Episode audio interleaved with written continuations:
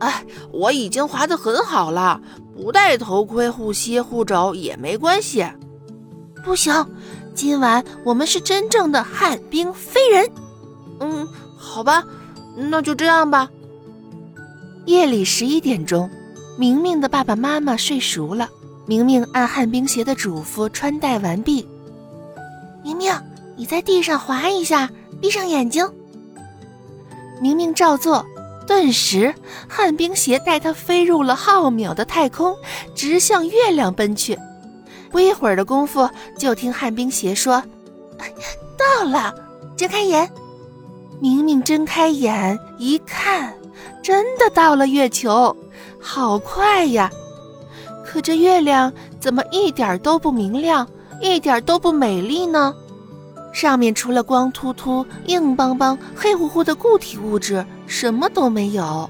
江河湖泊、青山绿水、花草树木、飞禽走兽，通通都没有。当然，也不会有那歪脖树和树上摘桃子的小猴子喽。啊，好帅的旱冰飞人，好棒的旱冰鞋！欢迎二位光临月球，这是月亮的声音。我这儿的情景很令你们失望吧？是的，月亮姐姐，这跟我在地球上看到的和我想象中的月亮完全不一样，简直是天壤之别。这里好荒凉啊，没有一点点生机。明明坦白地说：“寒冰飞人，你的到来。”将会彻底改变荒凉的月球。什么？您您说我能彻底改变荒凉的月球？怎怎么可能啊？我哪有那么大的本领？你能。明天晚上你再来，背上一个包，里面放上一包土、两瓶水、几棵草、几株花、几颗桃仁、几颗栗谷、几只玩具鸟、几个玩具猴。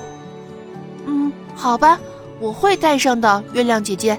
那明晚见。说完，顷刻之间，旱冰鞋就带着明明回到了家中。第二天，明明把月亮要他准备的东西都准备好了，放在一个背包中。到了晚上十一点，旱冰鞋又带着明明滑上了月球。旱冰飞人，听我指挥好吗？好吧，我很乐意服从命令。那好，你先把土拿出来，撒在地上。明明把那包土撒在了地上，月亮默念着：“土地。”顿时，月亮表面出现了如同地球上一样的辽阔土地。把一瓶水倒在地上。明明拿出一瓶水倒在地上，月亮默念：“江河湖泊。”顿时，月球上出现了奔腾咆哮的江河和波光粼粼的湖泊。